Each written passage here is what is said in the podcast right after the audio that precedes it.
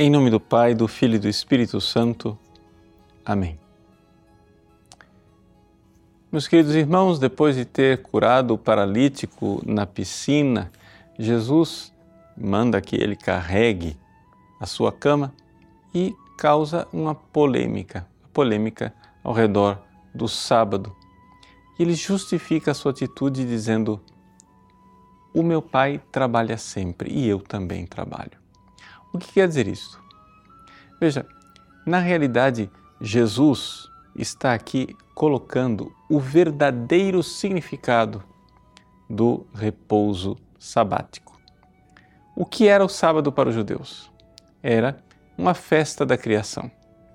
Ou seja, o milagre da criação, o milagre de Deus ter criado do nada o universo, é algo tão fantástico, tão maravilhoso, tão extraordinário que havia um festival semanal para celebrar a criação, que era o sábado. Ou seja, era uma realidade tão extraordinária, tão santa, tão. É, nós somos tão incapazes de aprofundar-nos nesse mistério que Deus, na sua sabedoria, fez com que o povo judeu celebrasse o sábado para toda semana ter uma festa da criação. E, no entanto, esta festa da criação sabática de todo sábado, ela foi superada. E foi superada por quê? Porque quando Deus se fez homem, aconteceu um milagre maior. Muito maior do que o da criação do nada. O fato de que Deus veio a este mundo e veio para se unir a nós. O milagre da união hipostática, ou seja, o milagre, o mistério mais do que milagre, de que Deus se uniu ao homem, isto é muito maior. Então nós celebramos a redenção agora, não mais no sábado, onde celebrávamos a criação, celebramos a redenção no domingo, em que celebramos esta união da criatura com o Criador. E é esta a realidade que está aí. Agora veja, Jesus diz essa frase: O meu Pai trabalha sempre e eu também trabalho. O que é que isso quer dizer? Quer dizer o seguinte: em primeiro lugar, nós não podemos pensar na criação como uma coisa que aconteceu há bilhões de anos atrás.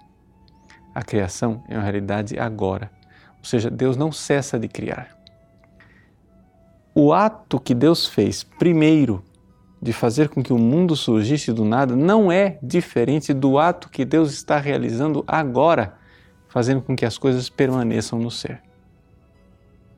Veja, se Deus conseguisse dormir, ele não dorme, mas se Deus cochilasse, quando ele acordasse, não haveria mais nada além dele.